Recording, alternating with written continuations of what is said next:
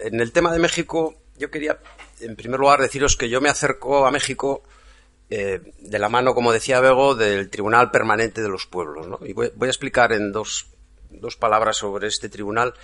Y esto lo digo porque seguramente aquí entre vosotros y vosotras haya gente que conozca igual el entresijos de México, que, que no es fácil, es un país complicado y por tanto mi, mi información es desde este tribunal y por tanto con, con limitaciones que luego en el, en el, debate podemos hablar de cuestiones, ¿no? Pero que realmente es un, un país, como os digo, es complejo, ¿no? Y por tanto, lo que voy a comentar es un poco siguiendo la, la sentencia del Tribunal Permanente, ¿no? Algunas ideas de la sentencia, porque la sentencia que, que se hizo es son 92 páginas, ¿no? Y por lo tanto es todo un proceso largo y abierto sobre bueno, pues un, un, montón de temas. Me voy a detener en algunas cuestiones, no creo, no, voy a intentar no ser demasiado aburrido, pero en algún caso voy a, voy a intentar leer literal algunas partes de la sentencia por la complejidad de las cuestiones. Y, en esto me voy a centrar. Dentro de la sentencia hablaremos, como decía el título, ¿no? Del tribunal, oye, del tribunal, perdón, del tratado, ¿no? De libre comercio. Son ya 20 años largos ahí en México. Y ya, yo creo que ha sido un laboratorio de, de prácticas que ahora empezamos a verlos con, con el tratado entre Estados Unidos y la, Unión Europea que se está negociando, o el Transpacífico, en fin, un montón de tratados que yo creo que siguen la lógica de este eh, brutal tratado con efectos, bueno, en, eh, brutales también sobre México. ¿no? Y la última parte, un poquito de, de por dónde está yendo el movimiento social, la, izquierda, la situación en México. Yo tengo alguna información que seguro que la podéis complementar por reuniones que tuvimos allí, al, al margen un poco del tribunal y que también me gustaría terminar con la solidaridad internacional respecto a México. No, no en vano, eh, mientras estábamos en la sentencia, como decía Bego, un poquito antes fueron no los desaparecidos de la gente de Iguala, que todavía siguen desaparecidos, pero también se dio el caso de que el Lendakari Urcuyo eh, viajaba, estuvo en México, ¿no? ni una palabra de este asunto. Entonces yo creo que por ahí también tenemos alguna reflexión sobre qué ocurre con el tema del comercio, qué ocurre con México, ¿no? Eh, que en México yo creo que interesa desde la, el ángulo de los zapatistas, pero luego es la gran desconocida, ¿no? Yo creo que incluso para, esto da para debate, incluso para los gobiernos bolivarianos, ¿no? no el foco de atención solidario sobre México es débil, por razones que quizá luego podamos, podamos entrar, ¿no? Bien, entonces, eh, dicho esto, como el primer punto, el, respecto a los tribunales de opinión o tribunales éticos, que Bego ya lo ha comentado, el Tribunal Permanente de los Pueblos es, tiene una especificidad respecto a otros tribunales y es que eh, es un tribunal que tiene los antecedentes, ¿no? Desde la época de los tribunales de Russell, ¿no? Donde participaron intelectuales y gente desde Simón de Beauvoir o Jean-Paul Sartre fueron, eh, fueron eh, participaron como jueces ¿no? y juezas en estos tribunales, que como sabéis, o, bueno, esto podéis informaros en la red, ¿no? Eh, juzgaron temas ya relacionados con la guerra de Vietnam, la guerra de Argel, las dictaduras de América Latina. O sea, tienen una larga trayectoria que después eh, recogió un senador italiano, Leo Basso, y que este hombre montó el Tribunal Permanente de los Pueblos. O sea, el Tribunal Permanente de los Pueblos tiene un estatuto jurídico, es una asociación con sede en Roma, y que por tanto responde a un estatuto, bueno, que a algunos nos gusta más, menos, eh, pero que es un estatuto, digamos, reglado, muy organizado, con jueces permanentes del tribunal, jueces y juezas, y con todo un procedimiento específico, que es lo que le diferencia de otro tipo de tribunales que, para entendernos, nacen con un asunto y desaparecen, ¿no? Digamos, este lo que tiene como peculiaridad es que tiene una trayectoria larga y, como digo, con unas reglas de procedimiento importantes. Para bien y para mal, digo que, que es o sea, es costoso que el Tribunal Permanente acepte casos porque los procedimientos de, de análisis, de peritajes, de investigación, de sentencias, pues son, bueno, intentan ser lo más eh, rigurosos posible. Eh, yo entro en contacto con el Tribunal Permanente a raíz de que decide juzgar a empresas transnacionales. En el 2008 en, en Viena y después en Lima, después y después en Madrid, ¿no? Pero es un tribunal que si entráis en la página web, ahora es lo bueno que tiene esto, eh, si entras en el Tribunal Permanente de los Pueblos aparece toda su trayectoria y han participado en como decía Bego, en cuestiones que hacen referencia a la defensa de los palestinos, de, han juzgado al Fondo Monetario Internacional, han estado en el Sáhara, en fin, en, muchísimos lugares y ahora mismo, bueno, pues se plantean determinadas situaciones de, por ejemplo, juzgar a las mineras en Canadá y de las últimas intervenciones ha sido el tema, el tema mexicano. La idea del tribunal permanente es se, engancha desde el punto de vista jurídico, pero sobre todo político, ¿no? En la declaración de Argel, la declaración de los pueblos, ¿no? Y la idea es que frente a las justicias oficiales hay una justicia de los pueblos, de la gente, de los movimientos, de las personas, que va de abajo arriba, ¿no? Y que el tribunal intenta desvelar allá donde, vamos a llamarle la justicia oficial, sea internacional o sea nacional, en ningún caso llega, no quiere llegar o, no lo pretende. Y el tribunal permanente es eso, justicia de los pueblos desde abajo e intenta, con todas las dificultades, ¿eh? no digo que esto sea fácil, una reinterpretación del derecho internacional, sobre todo los derechos humanos. ¿no? la idea de da la sensación que a veces el derecho internacional de los derechos humanos es de la diplomacia, de la oscuridad de los gobiernos, de la seguridad del Estado, y este tribunal, con todo lo que tiene alrededor, lo que pretende es decir que no, ¿no? Que, la, que el derecho internacional tiene otra parte que es de los movimientos sociales. Si hay una declaración que defiende a los pueblos indígenas en Naciones Unidas, no es porque, aunque nos lo hacen creer, ¿eh? porque los diplomáticos en un momento concreto se reúnen y aprueban la declaración, sino porque los movimientos indígenas han muerto, han luchado y han peleado por la reconstrucción de un derecho internacional diferente. ¿no? Y ahí es donde, de alguna manera, este tribunal, tribunal se mueve. Por eso esto ya conectaría ¿no? con, una reflexión más de fondo, que además yo creo que Bego la, ha hecho porque desde el movimiento feminista se ha hecho, de hasta dónde ya, ya no son tiempos de que el derecho internacional esté en mano de los Estados. Estamos muy lejos desde el punto de vista práctico, pero no desde el punto de vista político y de las luchas de bases. ¿no? El movimiento, el derecho internacional solo por Estado, solo por ratificación, solo por presencia estatal desde el punto de vista de las relaciones internacionales, del realismo entre estados, no de la geopolítica, es algo que muchos pensamos que eso está acabado y que hay que avanzar hacia otro tipo de relaciones internacionales y otro tipo de derecho internacional. Lo que implica un derecho desde abajo, desde los movimientos, desde los pueblos, desde las personas, desde otros conceptos de soberanía de los pueblos y también con una reinterpretación de los propios textos fundamentales o fundacionales del derecho internacional. Hacen falta darle vueltas, incorporar nuevos derechos como el derecho a la paz, el derecho a la soberanía de los pueblos, el derecho a los derechos reproductivos ¿no? y sexuales de las mujeres, de la naturaleza. O sea, hace falta una nueva reinterpretación y esto es un poco parte de, algunas gentes que estamos en torno al tribunal permanente. Por tanto, esto era por hacer el, el contexto. Como ha, bueno, ha fallado un tema de Internet, si os lo digo, si entráis en Internet, ahora yo quisiera haberos enseñado la página de México, porque se ve todo un, proceso de cómo ha sido, pero si entráis Tribunal Permanente de los Pueblos, capítulo México, eh, inmediatamente vais a ver en Internet todo lo que ahí se ha constatado y se ha hecho, ¿no? Porque, dicho esto, como pretendemos una justicia alternativa de los pueblos y de las gentes, eh, o sea, el tribunal si solamente fuese una sentencia de unas personas, entre comillas, más o menos especialistas, aunque el tribunal no está solo formado por especialistas, ¿eh? no especialistas en el sentido, digamos, de orden. O sea, la representación de las 15 personas que formamos el tribunal era, de, de, todo, ¿no? Había juristas, pero había gente del movimiento, indígenas de distintas partes del planeta y, por tanto, no, la idea del especialista clásico no, no es la única que sustenta el tribunal. Pero lo importante, como os digo, es que el tribunal, desde que hace suyo el, asunto de México, y lo, hace suyo porque movimientos sociales, sectores de la izquierda mexicana, consideraban que México estaba en una situación tremenda, y hace cuatro años se acercan al tribunal y preparan una acusación. El tribunal lo discute, o los miembros, más que el tribunal, perdón, los miembros del, estatuto discuten el caso que se presenta y se acepta iniciar el procedimiento en México. Esto lo digo porque esto es la parte importante del tribunal, al menos para mí. La parte importante es que eh, se acepta y por lo tanto empieza todo un mecanismo en México que solamente os diré que ha habido 10 audiencias previas, 40 preaudiencias, más de 500 casos presentados, cerca de, lo cual está muy fraccionado, pero cerca de mil organizaciones a lo largo de todo el país.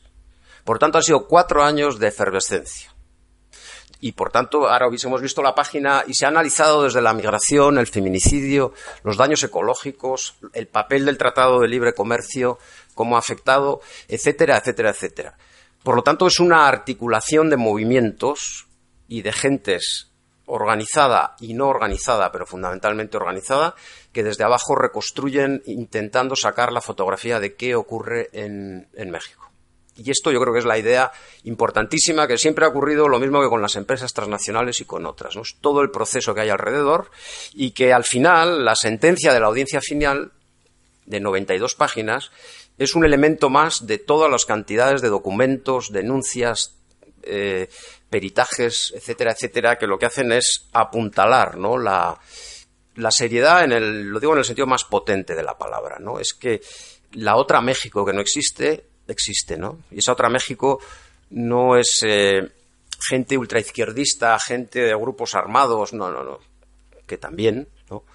Pero no, es mucha más gente, ¿no? Y muchísimos más datos para decir que, que todo lo que se nos vende de la modernidad, ¿no? Del, del, actual presidente de México, que ahora acaba de estar con Obama, bueno, es una modernidad que lo que hace es estar destrozando a, a muchísimas personas, al, pueblo mexicano y a la propia naturaleza. ¿no? Por lo tanto, la sentencia es un instrumento más en lo que podríamos llamar la reconstrucción, la reinterpretación, la refundación, o quién sabe cómo se quiere denominar, de lo que en México está ocurriendo. Bien, me he extendido en esta parte por, porque quien quiera profundizar o queráis, eh, yo creo que hay, hay, de verdad que hay documentos de valor y de denuncias que a mí me parece importante. Lo digo también porque yo no sé si esto lo compartís, lo digo, no lo digo provocativamente, lo digo porque lo creo. ¿no? Desde Euskal Herria yo todavía, no sé si os pasa, me ocurre que cuando hablas de México hay una imagen excesivamente idealizada de México. Todavía en algunos sectores. El México que, acogió a, a, refugiados de la República, el México que Cuba ensalza todavía en las relaciones internacionales y que todo esto trae consecuencias, ¿no? Consecuencias de, de cómo la solidaridad incluso de los gobiernos bolivariana lo digo con, con, toda la prudencia, pero yo es lo que pienso, es de, perfil bajo. ¿no? Y por lo tanto, no parece que en México, cuando yo mismo os tengo que reconocer, cuando fui viendo documentos, cuando estuve en una preaudiencia previa a lo largo de estos cuatro años, yo me fui quedando bastante impresionado de lo que iba viendo, porque, bueno, pues porque uno también queda un poco a veces. Eh, con, tantos lugares de trabajo desde la solidaridad internacional, es verdad que a México le hemos, o yo por lo menos he atendido a México desde la vía del zapatismo, pero quizá no desde la integridad de lo que ocurre en ese país. Yo creo que esto también afecta a la solidaridad y a la idea que sobre lo allí está ocurriendo, ¿no? Porque, y avanzo un poco en, idea un poco más datos, pero que, que pueden marcarnos lo que estoy diciendo. ¿no? Desde, el, desde el 2005, datos oficiales, hay más de 25.000 personas desaparecidas en México, hay más de 80.000 asesinatos, más de 20.000 familias desplazadas y, esto en aumento, ¿no? En aumento. Es decir, lo que ha ocurrido los 43 jóvenes desaparecidos estudiantes, ¿no? De Iguala, no es una anécdota fruto de los narcotraficantes que son muy malos. ¿no? Que, que, eso ha, ha, parecido mandarse desde la prensa oficial de nuestro país, en absoluto. Lamentablemente es un elemento más de muchas matanzas una tras otra que se está produciendo en el país de la máxima modernidad, porque es el país que primero firmó un tratado de libre comercio ¿no? con Canadá y con los Estados Unidos, 20 años de tratado, y que por lo tanto México entró en esa idea de la nueva globalización en un país, eh, como digo, moderno y abierto al turismo. No, o sea, el número, insisto, de muertos, asesinados y desaparecidos es brutal. ¿no? Y creo que esto, en el fondo, eh, además tiene que ver con lo que en la sentencia estuvimos viendo por las mon montones de declaraciones. Ya no, en México, yo creo que el, esa especie de trilogía, ¿no? De, de cómo la gente es atacada por la clásica explotación que conocemos, que el marxismo ha analizado, ¿no? la explotación del ser humano para el beneficio de unos pocos y la destrucción del medio ambiente, se da en México, claro que se da. Pero también vemos clarísimamente la segunda pata, ¿no? que Harvey, entre otros, ha, acuñado, ¿no? que es la desaparición por desposesión. O sea, en México la desposesión es brutal. Y la desposesión quiere decir que para que entren las transnacionales, a la gente se le saca de sus tierras, se le desposee, que eso Harvey lo caracterizó muy bien, es una fase más del modelo capitalista de explotación. Yo me atrevería además a decir que en México se produce una tercera pata, que cuando te desposeen hay que eliminarte, y es la eliminación física del pobre. Porque las múltiples muertes y asesinatos no solamente son de líderes organizados, que también de vanguardias, del movimiento sindical, sino que además, y este es un dato yo creo que muy importante, que ahí sí tiene que ver la, aparición del narcotráfico, es la desaparición de la gente. O sea, se mata, se asesina y se elimina a gente, a ciudadanía eh, que sobra. Porque yo creo que la brutalidad del capitalismo tan brutal en el que estamos es esa, ¿no? Ya no se explota, no se, desposee, sino que se, le, se elimina. Claro, eliminación que en otros continentes se ha producido de una manera ya clara a lo largo del tiempo, pero que ahora la eliminación es una eliminación consciente, clara y determinante, porque el sistema capitalista le sobran gentes, y sobre todo donde se está utilizando el tema de los recursos naturales, y al sobrar gente, estas, estas personas ¿no? y todos estos pueblos, porque hablo bien cuando digo pueblos, se intentan eliminar y se intentan exterminar.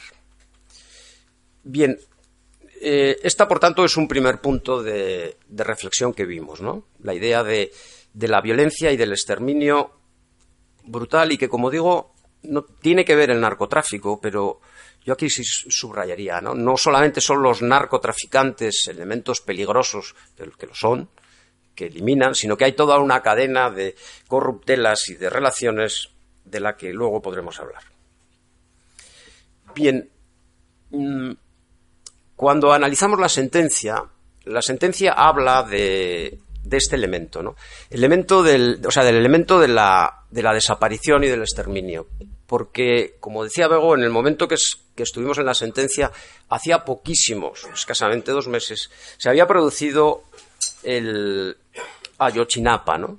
O sea, en Guerrero los desaparecidos que todavía no han aparecido, se produjo el ataque contra estos jóvenes, chicos y chicas de unas escuelas eh, muy concretas, rurales, que son muy clásicas en México y que en Guerrero tenían mucha fuerza, donde, yo lo voy a decir muy rápido, tampoco yo soy un especialista en eso, pero donde los pobres estudiaban. Estudiaban magisterio y los pobres estudiaban con sus construcciones, con su formación ideológica, con un elemento muy potente de gente que además se movilizaba y cuando fueron desaparecidos y asesinados algunos, porque hubo muertos también, estos 44 desaparecidos eh, a la fecha de hoy no encontrados, fueron desaparecidos por ataques de una connivencia entre policías municipales, ejército, gobernador, alcalde y de alguna manera por omisión, lo voy a dejar ahí por omisión, del propio nieto, ¿no? del propio presidente que no, que no intervino. ¿no?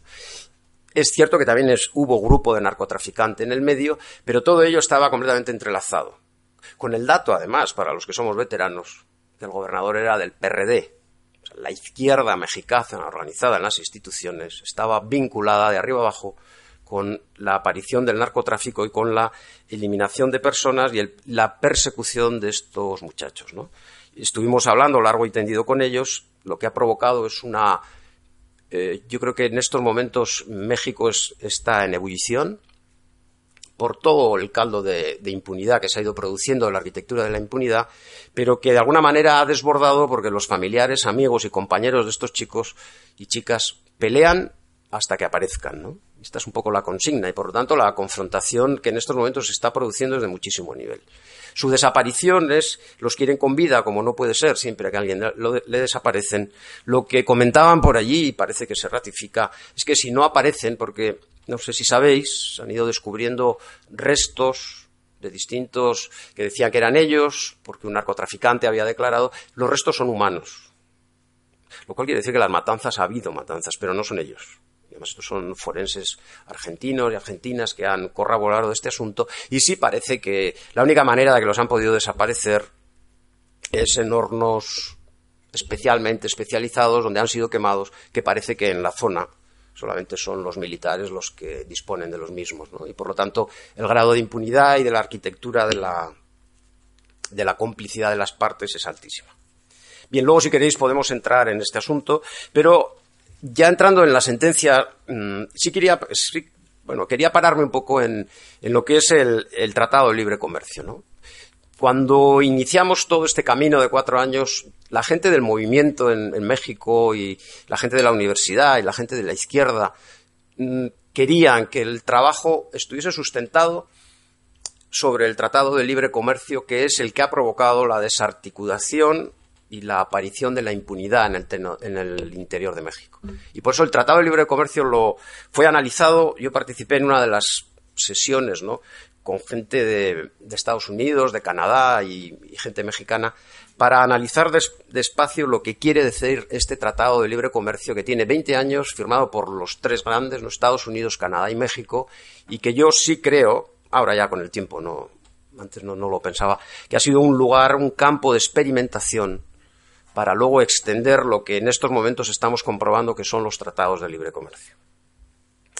Os voy a leer o sea, algunos párrafos por, afirmar un poco qué ha ocurrido con este tratado de libre comercio, qué efectos ha provocado en el interior de México. ¿no? Pero previamente, mm, como tenemos encima y estamos en la pelea, ¿no? En estos momentos nuestra mayor movilización es eh, quienes estamos en estos asuntos contra el TTIP, ¿no? El Tratado de Libre Comercio entre Estados Unidos y la Unión Europea. Eh, sí deciros que algo que quizás se sabe, ¿no? Pero casi por, reafirmarlo en alto, ¿no? los tratados de libre comercio, desde el punto de vista estrictamente más jurídico-político, ¿no? son instrumentos, yo creo que hay que llamarlos ya de imperialismo jurídico, ¿no? De dominación brutal, de una arquitectura jurídica del sistema capitalista neoliberal que, yo creo que es una verdadera armadura de dominación. Incluso gobiernos como yo es el que he visto más de cerca, el de Bolivia, del presidente Evo Morales, ¿no? Cuando ganó en el 2006 mm, tuvo dificultades de llevar adelante sus planes económicos, entre otras cosas porque la armadura jurídica neoliberal, tratados firmados por anteriores gobiernos, ¿no? no son tan fáciles de desprenderte de ellas. Quizás quienes venimos de la vieja izquierda siempre hemos pensado que lo del derecho es un, ropaje, que vamos a tomar el poder, ganamos, nos lo quitamos. Yo creo que ahora es más complicado el asunto. la armadura jurídica es de tal calibre, ¿no? que no es tan fácil desprenderte por cómo está construido la justicia, entre comillas, global o, la dominación global para desprenderte de ella. Y por eso el Tratado de Libre Comercio se mueve en dos cuestiones. No, no me voy a parar ahí. Una, cierto fracaso de la OMC. Pero cierto fracaso de la OMC por combinación de dos factores. Uno, para mí el más importante, pero en discusión, el movimiento popular sindical que en Seattle provoca un parón de la OMC y que yo creo que en momentos de bajón, que por lo menos una veces tiene, hay que acordarse que, conseguimos cosas. De aquello de Sattel se consiguió que la OMC, que eran los planes de la multilateralidad de la economía global, hechos multilateralmente, empezaran a fracasar, a fragmentarse. Y la OMC no pudo avanzar en todo lo que quería, Ya avanzó mucho en las reglas de comercio, estoy hablando, y de inversión, pero no todo lo que quería. Recordar que luego también el acuerdo multilateral de inversiones, para los que tenemos años, ¿no? también fue parado. Era otro instrumento de dominación brutal desde el punto de vista multilateral. Esos parones se produjeron también porque una serie de países, desde Brasil, eh, eh, India, etcétera, con otros tantos, ¿no? el grupo de los 77 dentro de la, dentro de la OMC, también frenan los intentos de avanzar en patentes eh, en, la cuestión de la propiedad intelectual, en la cuestión de las inversiones, en la cuestión de mayor liberalización del comercio, de los servicios. Claro, al frenarse eso, eso se frena.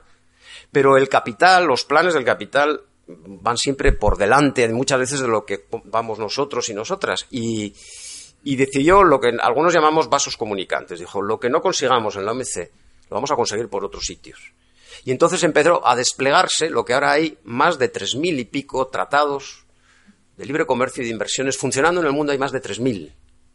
El primero que funcionó fue el Tratado de Libre Comercio de México. Ya había otros ¿eh? de inversiones, pero fuerte fue el Tratado de Libre Comercio de México. Pero ya estaban funcionando un montón de tratados. ¿Que pretenden qué? Lo digo así rápido, ¿no? Lo que no se ha conseguido en la AMC, conseguirlo por estos tratados. Y parte de eso, que supongo que algo estamos escuchando, ¿no? Con el tratado entre Estados Unidos y la Unión Europea, mm, que a ver cómo lo digo, mm, que mm, para alguna gente es algo muy novedoso y muy tremendo, y es así, pero no es tan novedoso. Yo siempre empiezo la charla diciendo, mira, hay más de tres mil y pico tratados de este tipo. Y América Latina los ha sufrido desde hace mucho, y África los ha sufrido desde hace mucho. El tema es que cambian algunas cuestiones, pero lo primero que tenemos que ser conscientes, la gente de, la Unión Europea y desde luego la gente de Euskal Herria, es que bien, viene un mazazo, pero que es que este mazazo, multinacionales vascas y multinacionales españolas, y multinacionales europeas lo llevan pegando hace mucho tiempo, ¿no?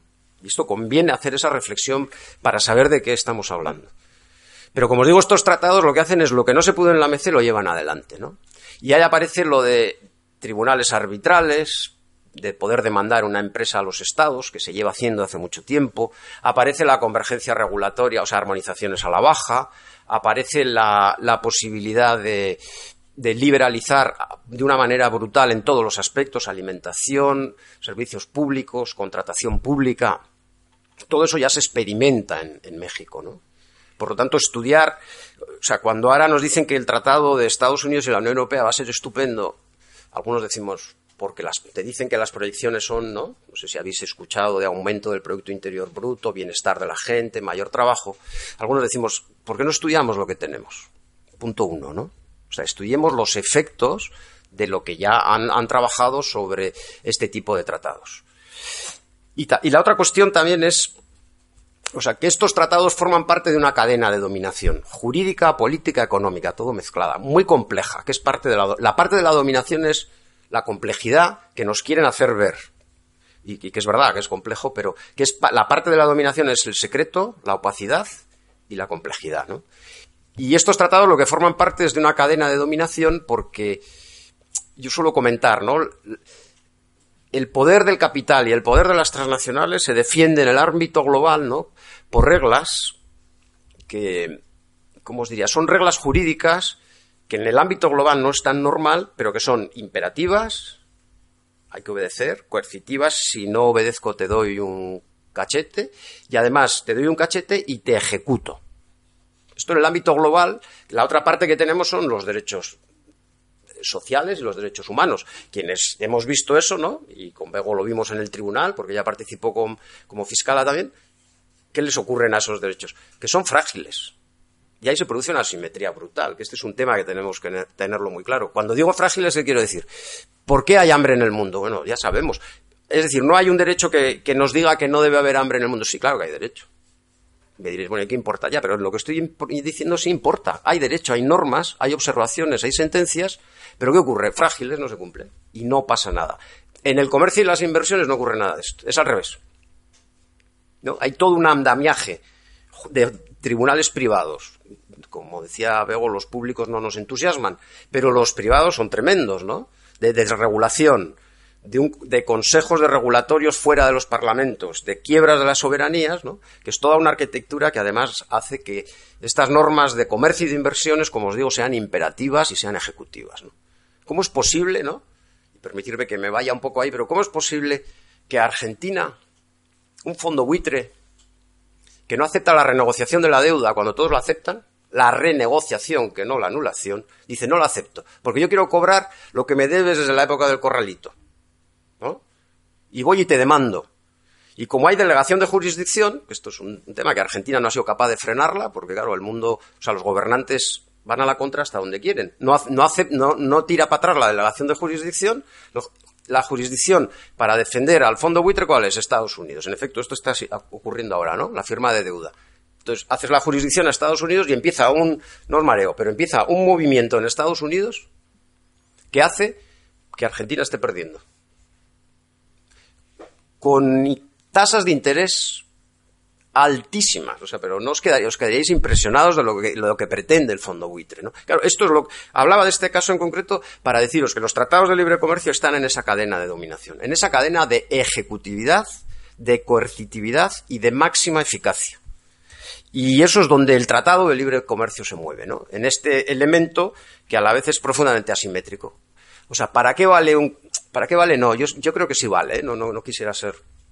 Pero un convenio de la OIT sobre libertad sindical, ¿no? sobre el derecho de huelga, es una norma internacional importante que si México la ratifica la tiene que cumplir. Pero si no la cumple, como hace Colombia con los sindicalistas que lo sigue asesinando, no le pasa nada a Colombia. Lo más, lo más, es un tirón de orejas en, en el ámbito de lo moral, si queréis. Pero en estos tiempos y ahí eh, sin embargo, si Colombia es propia, que no lo hace, pero si lo ha hecho Evo Morales, la arquitectura jurídica se pone en marcha de la ejecutividad. Esto es importante subrayarlo porque esto en México, bueno, ha sido, no ha hecho ni falta, ¿no? Porque el gobierno mexicano, los gobiernos mexicanos, voy a hablar en plural, no han confrontado con ninguno de los elementos que, regulaba el Tratado de Libre Comercio. Bien, yendo a los efectos del tratado, el Tratado de Libre Comercio provoca desindustrialización de su área manufacturera, relativamente poderosa. Dicho de otra manera, la industria que tenía México eh, de largo tiempo es completamente eh, desarmada. Ella fue reemplazada abruptamente con un agresivo proceso de reindustrialización que promovieron principalmente industrias maquiladoras, pero también industrias estratégicas de cuño transnacional no mexicano. Primer efecto es todo lo contrario a lo que políticos, y yo tengo las declaraciones de la consejera, no sé si en Navarra han hecho estas declaraciones su consejera o consejero de Economía, no sé qué es, pero en, en el País Vasco, en la comunidad autónoma, sí han hecho declaraciones diciendo que el tratado, por ejemplo, entre Europa y Estados Unidos va a ser estupendo para la pequeña empresa vasca, para las cooperativas. Un absoluto disparate, ¿no? Un disparate que solo desde la mala fe se puede entender, no, desde el desconocimiento. Porque, y que en México no ha ocurrido. O sea, la desindustrialización ha sido fruto profundo por las maquilas. En el, el extractivismo se pasa de la ratio petrolera al energético cada vez más convencional y que tiene que ver con, sobre todo, minería y mercado que favorece a Estados Unidos. México suelen decir que desde el Tratado de Libre Comercio es una gran maquila que provee a Estados Unidos, estas maquilas proveen a Estados Unidos y que el petróleo de mexicano es también para los Estados Unidos. Desde el punto de vista de la agricultura, México, como sabéis, además hubo las protestas de las tortillas del maíz, México ha quedado completamente rota. La soberanía de las mayores de sus áreas básicas, granos, leguminosas, hortalizas, frutas, carnes, alimentos procesados, han desaparecido. Hoy el país importa 10 millones de toneladas de maíz, a la vez que subordina la nueva producción agropecuaria a los gustos del mercado estadounidense. Hortalizas, aguacates, frutas tropicales, marihuana, amapola, etc. O sea, se produce la descompensación total del tema de la soberanía alimentaria. El, más cuestiones. En el territorio ha sido reorganizado a favor de nuevos corredores industriales estratégicos construidos entre el este estadounidense y la cuenca del Pacífico, reaprovechando o impulsando algunos importantes puertos industriales en la costa del Pacífico mexicano. En virtud de ello, se construyó el sistema de movilidad terrestre y marina intermodal muy agresivo y desregulado. El comercio nacional, las grandes agencias comerciales estatales en el campo y las pequeñas y medianas empresas productivas y comercializadoras familiares han quedado destruidas. La destrucción del sistema financiero también ha sido importante. México paga uno de los salarios eh, de los salarios en el mundo más bajo. Y todo el tema del flujo migratorio mexicano, sabéis que es uno de los grandes temas de mayor impunidad dentro de México. ¿no? Toda la migración mexicana a Estados Unidos es altísima, aunque ya los jóvenes empiezan a no emigrar porque en Estados Unidos las cortapisas son altas. Y luego todo el flujo de, de, migración centroamericana a México es uno de los grandes lugares de impunidad. Violación, asesinato a las jóvenes, pero también asesinatos de, de muchachos y hombres que intentan emigrar. ¿no? Hay una mezcla ahí de la, de la, economía sumergida y de la economía del narcotráfico y de las grandes bandas ¿no? que utilizan a estos muchachos como. Eh, bueno, pues los utilizan y, y, les atacan de una manera absolutamente impune. Bien, el tratado, por tanto, el Tratado de Libre Comercio, en los efectos dentro de México, en derechos sociales, en servicios públicos, en arquitectura económica interna mexicana, en desarrollo de soberanía alimentaria, en, luego lo veremos, ¿eh? pero en derechos humanos y en derechos sociales, el Tratado de Libre Comercio actúa de una manera radical y desde el punto de vista del conjunto de los principios jurídicos que este tratado tiene, de una manera mm, es como un tremendo martillo, ¿no? Que, que, golpea la antigua economía mexicana y golpea las posibilidades y las potencialidades de desarrollo. O sea, cuando se habla de, de creación de empleo en el interior de México, el desempleo ha aumentado, el trabajo informal ha aumentado y, sobre todo, la, estructura económica interna mexicana no ha crecido. Se, ha convertido en, una, convertido en una gran maquila al servicio, como digo, de los Estados Unidos. Por cierto, incluso en Estados Unidos, el crecimiento de empleos del que se hablaba no ha sido tal, al menos en alguno de los determinados sectores, que el Tratado de Libre Comercio actúa. Además, el Tratado de Libre Comercio ha provocado la combinación de economía criminal y criminalización de la economía. Economía criminal quiere decir que, en efecto, hay actividades ilícitas que van desde drogas, narcotráfico, beneficios ilegales, armas, explotación, tráfico de mujeres, secuestro, extorsión, chantaje. Pero no creáis que esto es una enumeración de cosas que voy diciendo sin fundamento. la sentencia lo que hace es fundamentar esto, y esto es así. ¿no? Pero también quiero decir otra cosa. Todo este tema que es altísimo conecta con otra cuestión, y es la economía criminal conecta con la economía de guante blanco. Uno de los jueces fue uno de los procuradores que lleva el tema de, de la economía criminal en Italia.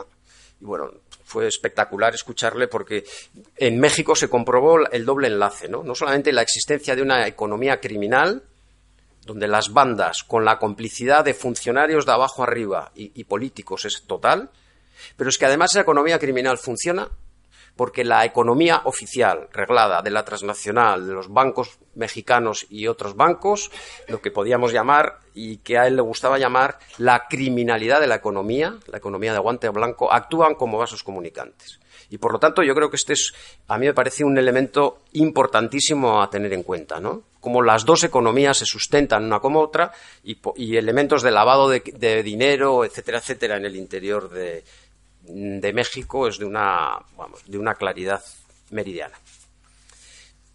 Bien, aparte del Tratado de Libre Comercio, y voy a ir avanzando, nos encontramos también en la sentencia con lo que nosotros denominamos eh, la tipificación de delitos de lesa humanidad y crímenes de lesa humanidad. En las categorías de, insisto que todo esto está fundamentado asesinato, exterminio, esclavitud, deportación o traslado forzoso de población, er, encarcelación u otra privación grave de la libertad física, tortura, como os decía, persecución en grupo o colectividad, desapariciones forzosas de personas. Esto fue, bueno, incluso espeluznante, ¿no? El, número de declaraciones, de testigos, pruebas testificales que lo, lo conectamos con la normativa internacional y lo conectamos también con la violación de derechos civiles y políticos. México, en lo que hace referencia a manifestación, asociación, libertad sindical, etcétera, etcétera, lo que son derechos civiles y políticos clásicos dentro del ordenamiento jurídico internacional, manifiesta también y también porque así nos lo fundamentaron, en los derechos económicos y sociales, tanto en el derecho, en los derechos laborales como el derecho al trabajo, como la libertad sindical, negociación colectiva, etcétera, etcétera. Uno de los temas, si queréis luego lo comentamos, especialmente tratado fue en violaciones de derechos el, feminicidio en México. Yo creo que aquí hay gente que lo controla mucho más que yo, ¿no? Pero tanto en la zona de Juárez como a lo largo del país. Se fundamentó además, a mí me gustó mucho porque la audiencia del movimiento feminista mexicano dividido, con dificultades, como parte de la izquierda mexicana, pero yo creo que las preaudiencias fueron interesantes, ¿no? Y además salió eh, incluso la propia, eh, digamos, como la sociedad patriarcal mexicana también penetra, por otro lado también ocurre aquí, pero hay de una manera muy fuerte y las denuncias fueron en el propio movimiento social y en el propio movimiento alternativo. Eso entró y también salió con cierta bueno, pues cierto conflicto, pero de alguna manera salió. Y a partir de ahí sí salió toda la idea del feminicidio, yo creo que aquí es conocido, la violencia, ataque sexual, tráfico de mujeres, pero también en el ámbito de eh, del, el ámbito de los cuidados, ¿no? Obviamente de los servicios públicos mexicanos están absolutamente quebrados y está absolutamente quebrada también la, eh, el tema del trabajo informal y el fenómeno de la maquila, que también fue el nivel de explotación de, de las mujeres en este terreno, fue muy, muy, muy tratado y muy claramente tratado. Respecto a las responsabilidades, y aquí también yo os quería poner un, bueno, la declaración final de diez minutos del, del, tribunal, ¿no? Porque yo creo que era muy indicativo en el vídeo, pero bueno, tendréis ocasión de verlo. Eh, en, las responsabilidades de toda la arquitectura de la impunidad, porque lo que hemos visto en México es una arquitectura de la impunidad. Y en esta arquitectura de la impunidad, el tribunal falló eh, contra cuatro núcleos de responsabilidad. Uno, sin duda, el gobierno mexicano, los gobiernos mexicanos. ¿sí? Gobiernos mexicanos que, que no lo suele hacer. Las sentencias del Tribunal Permanente a veces suelen ser más cautelosas, pero en esta ocasión era tan fehaciente, ¿no? que se, condenó, solamente número, al, al, gobierno de Carlos Salinas de Gortari por crímenes de lesa humanidad, al de Ernesto Cedillo también por crímenes de lesa humanidad, a Vicente Fox Iden, a Felipe Calderón mm, por lesa humanidad y por otros, y a Peña Nieto, el actual, por también crímenes de lesa humanidad, asesinato, exterminio, esclavitud, violación, persecución, etcétera, etcétera. Eh, bueno, esto en algunos medios de comunicación nos podéis imaginaros lo que decían del tribunal, porque calificamos bajo estas variables a, estos presidentes. Mm, a, mí me preguntaron en algún momento si creo que la Corte Penal Internacional podría juzgar a alguno de estos presidentes. Sinceramente, yo creo que sí. ¿no? De la misma manera que pienso que los responsables de la guerra de Irak deberían pasar en su momento por la Corte Penal Internacional. Estamos lejos de este asunto, pero digo en pura tipificación, o sea, en, pura fotografía de lo que han hecho y lo que dice la Corte. El segundo eje de, responsabilidad fueron empresas transnacionales, con nombres y apellidos luego si queréis hablamos de eso o no, porque está en la sentencia, juzgamos a 70 empresas transnacionales, fundamentalmente canadienses y sobre todo norteamericanas, pero también europeas juzgadas por violación sistemática de derechos humanos en las categorías que os he comentado. ¿no? Y esto conecta con la parte un poco más de fondo y teórica de, este capitalismo que, que, como hemos comentado, como dice Harvey, desposee, pero también asesina. Y las 70 eh, transnacionales fueron juzgadas. Y el tercer vértice de responsabilidad, que suele costar más, también a los países y gobiernos de origen de las empresas transnacionales. La responsabilidad más difícil de dilucidar en pura técnica jurídica, pero políticamente yo creo que es imposible no entender que si Repsol violenta derechos humanos en América Latina, el gobierno español tiene máximas responsabilidades por apoyo político, diplomático, jurídico y económico. ¿no?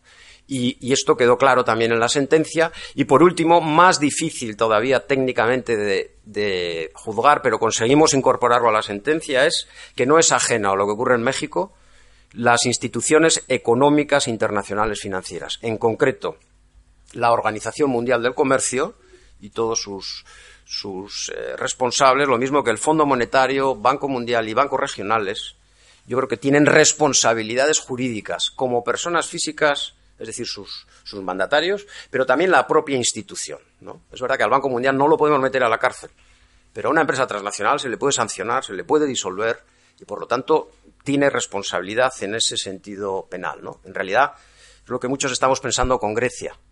La Troika está cometiendo crímenes económicos internacionales. Hay que avanzar en su tipificación. No están, no existen, pero existen. Lo que está ocurriendo en Grecia, en otros muchos lugares, digo Grecia adrede, ¿no? Por lo que en este momento. Hay crimen económico internacional. Y la Troika, los responsables de los tres elementos de la Troika, tanto los responsables físicos como las estructuras institucionales son responsables de estos crímenes económicos internacionales, ¿no? Porque México, hoy perdón, en este caso Grecia, nos lo está demostrando. Esto en México lo hicimos, en, como os digo, en el cuarto eje de responsabilidad.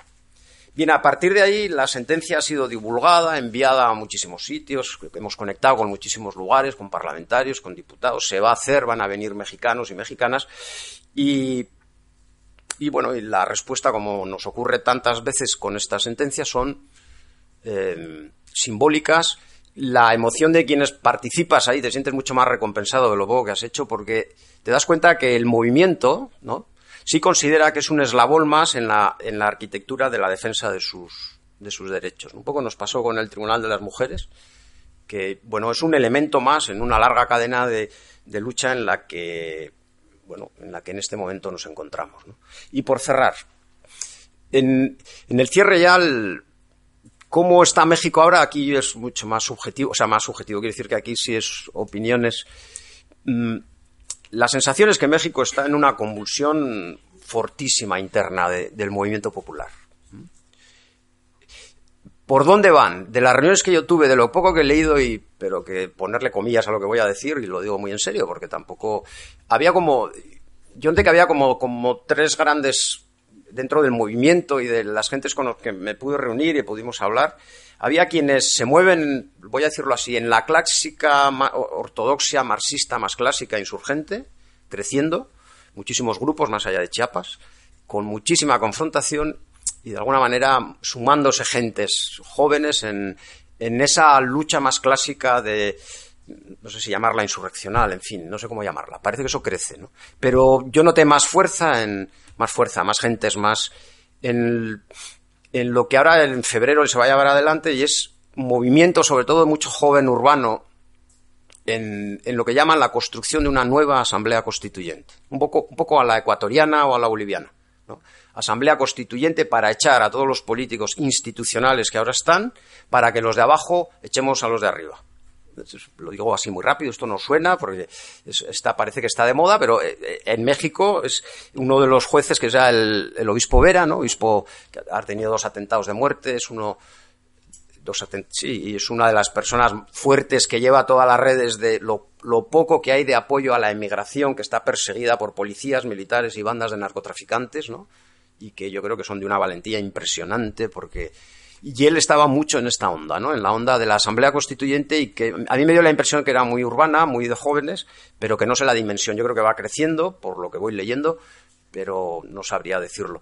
Y luego sí hubo otra visión de otros grupos de gente, no sé si lo voy a decir bien, pero tuve esa sensación más del movimiento, movimiento indígena, más de movimientos rurales, que lo de la Asamblea Constituyente les gustaba que los de abajo echen a los de arriba, pero a Asamblea Constituyente, Estado, arquitectura institucional clásica no les gustaba.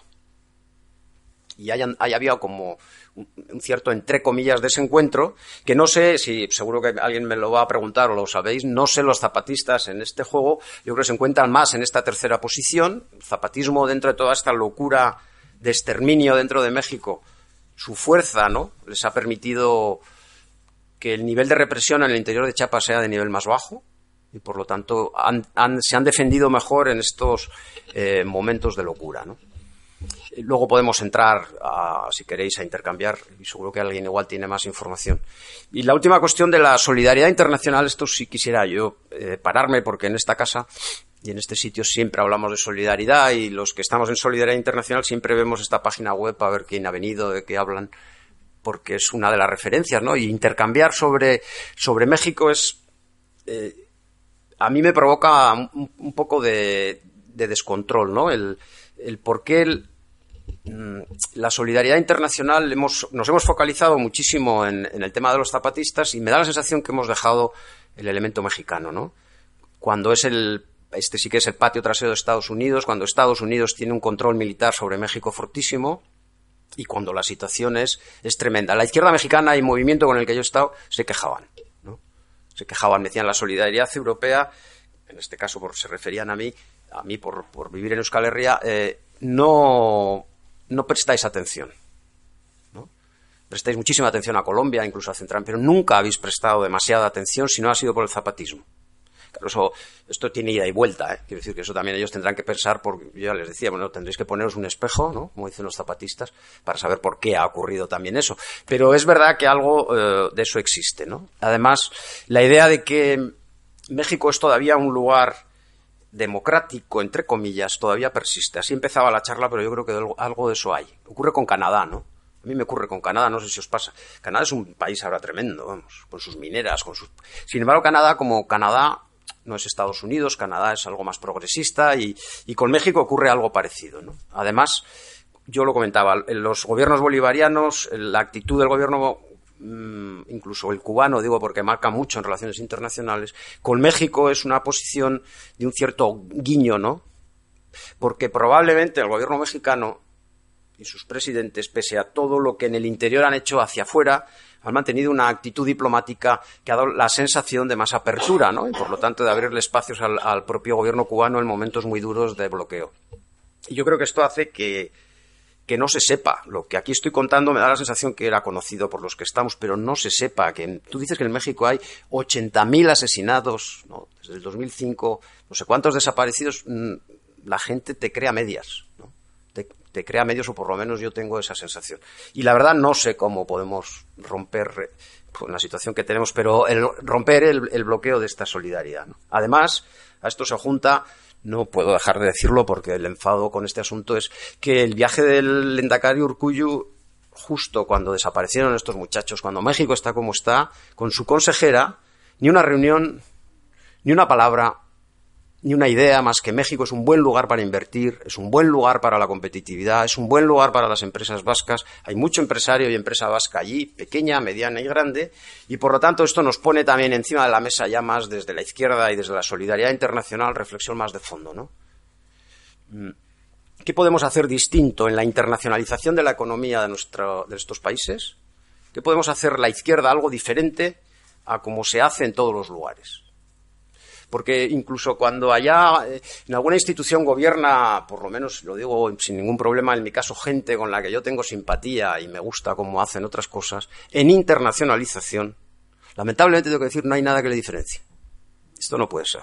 Y México es apoyada por sectores que están en los gobiernos y en instituciones sin ningún tipo de fisuras, dando apoyo económico, político y, diplomático, aunque sea de diplomacia de nivel más bajo, a la internacionalización de la, de la economía de, las empresas vascas. Yo creo que ahí hay una reflexión en profundidad y, una reflexión de, de, una cooperativa vasca, guipuzcoana, vizcaína, alavesa o, o navarra puede ir sin problemas, sin más, como como a cualquier otro lugar y a cualquier otro país. No debe ir. Si va, ¿en qué condiciones? Pero esta es una reflexión desde la izquierda, ¿no? Desde el movimiento popular. Porque la, institucionalmente, yo no sé qué ocurre, que, bueno, pues supongo que las presiones son altas, pero esta reflexión no se tiene. Y creo que, que según vayamos caminando también y haciendo gestión, es algo de lo que, por lo menos a mí, me preocupa desde el punto de vista de la, de la solidaridad. Aquí lo dejamos.